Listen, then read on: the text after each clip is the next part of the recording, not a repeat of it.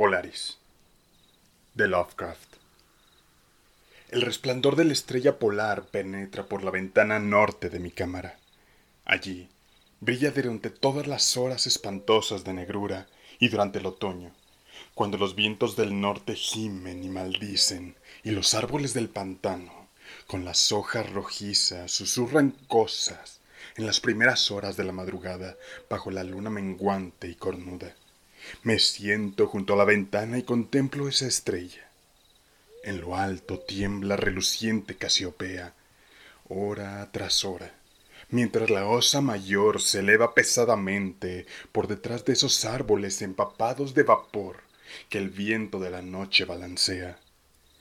Antes de romper el día, Acturus parpadea rojoso por encima del cementerio de la loma y la cabellera de Berenice resplandece espectral.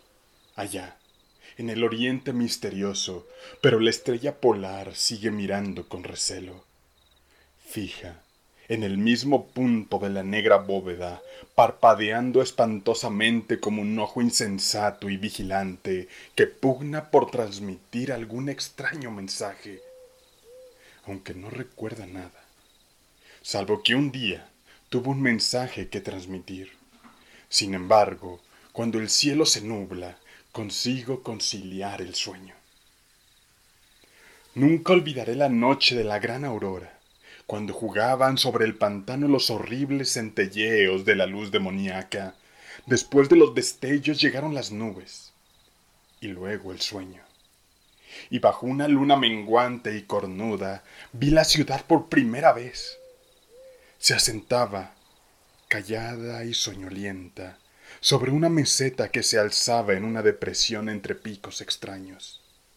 Sus murallas eran de horrible mármol, al igual que sus torres, columnas, cúpulas y pavimentos, en las calles había columnas de mármol, en cuya parte superior se alzaban esculpidas imágenes de hombres graves y barbados. El aire era cálido y manso, y en lo alto, apenas a diez grados del cenit, brillaba vigilante esa estrella polar. Mucho tiempo estuve contemplando la ciudad sin que llegara el día cuando el rojo Aldebarán, que parpadea a baja altura sin ponerse, llevaba ya hecho un cuarto de su camino por el horizonte, vi luz y movimiento en las casas y las calles, formas extrañamente vestidas, a un tiempo nobles y familiares, deambulaban bajo la luna menguante y cornuda. Los hombres hablaban sabiamente en una lengua que yo entendía, si bien era distinta de las que conocía y cuando el rojo Aldebarán hubo recorrido más de la mitad de su trayecto, volvió el silencio y la oscuridad. Al despertar, ya no fui el de antes. Había quedado grabada en mi memoria la visión de la ciudad, y en mi alma había despertado un recuerdo brumoso de cuya naturaleza no estaba entonces seguro. Después, en las noches de cielo nublado en que podía dormir, Vi con frecuencia la ciudad, unas veces bajo los rayos cálidos y dorados de un sol que nunca se ponía y giraba alrededor del horizonte, y en las noches claras, la estrella polar miraba de soslayo como no lo había hecho nunca. Gradualmente, empecé a preguntarme cuál podía ser mi sitio en aquella ciudad de la extraña meseta entre extraños picos contento al principio de contemplar el paisaje como una presencia incorpórea y que todo lo observaba. Deseé luego definir mi relación con ella y hablar con los hombres graves que a diario discutían en las plazas. Me dije a mí mismo, esto no es un sueño, pues ¿Por qué medio puedo probar que es más real esa otra vida de las casas de piedra y ladrillo al sur del siniestro pantano y del cementerio de la loma, donde cada noche la estrella polar atirba furtiva por mi ventana? Una noche, mientras escuchaba el discurso en la gran plaza de numerosas estatuas, experimenté un cambio y noté que al fin tenía forma corporal pero no era un extraño en las calles de Olatoe, la ciudad de la meseta de Sarkia, situada entre los picos de Noton y Kadiponek. Era mi amigo Alos quien hablaba, y su discurso era grato a mi alma, ya que era el discurso del hombre sincero y del patriota. Esa noche tuve la noticia de la caída de Daikos y del avance de los inutos, demonios achaparrados, amarillos y horribles que cinco años antes habían surgido del desconocido occidente para asolar los confines de nuestro reino y sitiar muchas de nuestras ciudades. Una vez tomadas las plazas fortificadas al pie de las montañas, su camino quedaba ahora expedito hacia la meseta a menos que cada ciudadano resistiese con la fuerza de diez hombres, pues las rechonchas criaturas eran poderosas en las artes de la guerra, y no conocían aquellos escrúpulos de honor que impedían a nuestros hombres altos y de ojos grises, habitantes del Omar, emprender una conquista despiadada.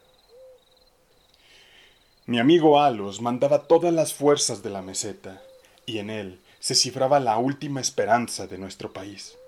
En este momento hablaba de los peligros que había que afrontar y exhortaba a los hombres de Olatoe, a los más bravos de los lomarianos, a perpetuar la tradición de sus antepasados, quienes al verse obligados a abandonar Sobna y desplazarse hacia el sur ante el avance de los hielos, incluso nuestros descendientes tendrán que dejar un día las tierras del Omar. Barrieron gallarda y victoriosamente a los Gnopex, caníbales velludos y de largos brazos que se oponían a su paso.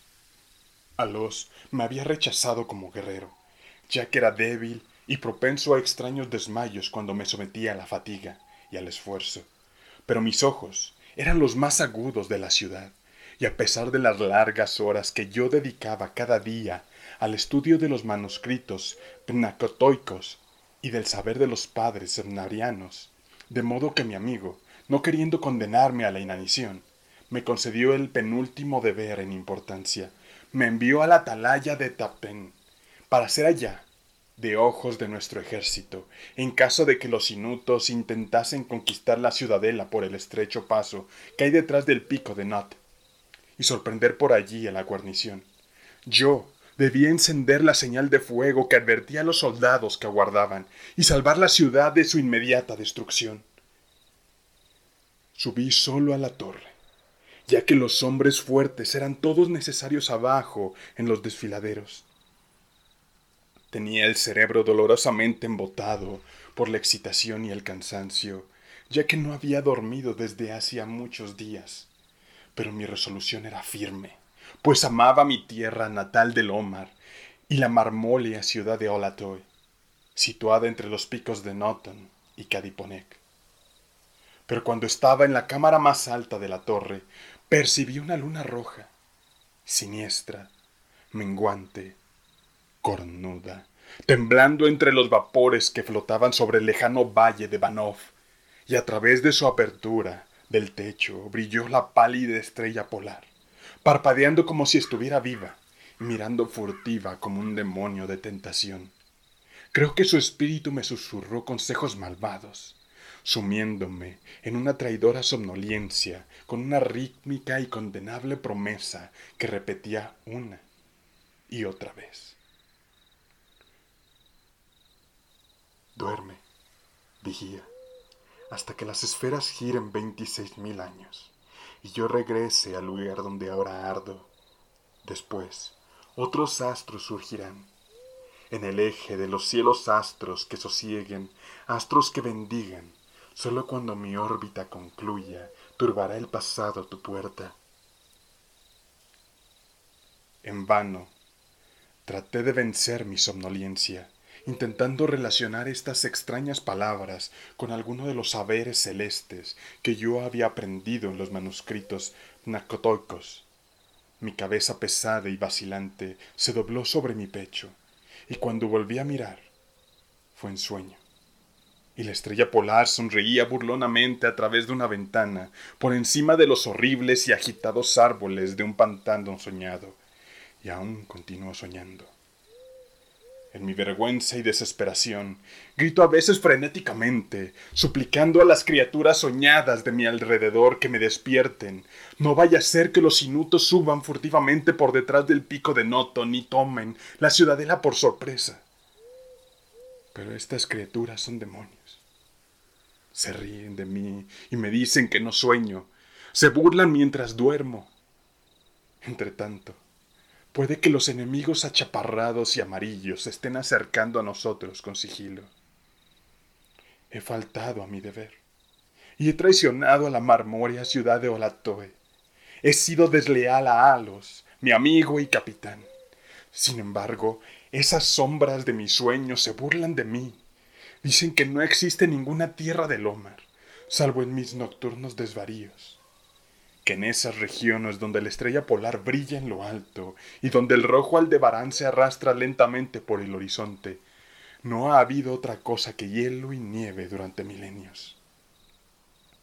Ni otros hombres que esas criaturas rechonchas y amarillas marchitas por el frío, que se llaman esquimales y mientras escribo en mi culpable agonía, frenético por salvar a la ciudad cuyo peligro aumenta a cada instante, y lucho en vano por liberarme de esta pesadilla en la que parece que estoy, en una casa de piedra y ladrillos, al sur de un siniestro pantano, y en un cementerio en lo alto de la loma. La estrella polar, perversa, y monstruosa, mora desde la negra bóveda y parpadea horriblemente como un ojo insensato que pugna por transmitir algún mensaje, aunque no recuerda nada, salvo que un día tuvo un mensaje que transmitir.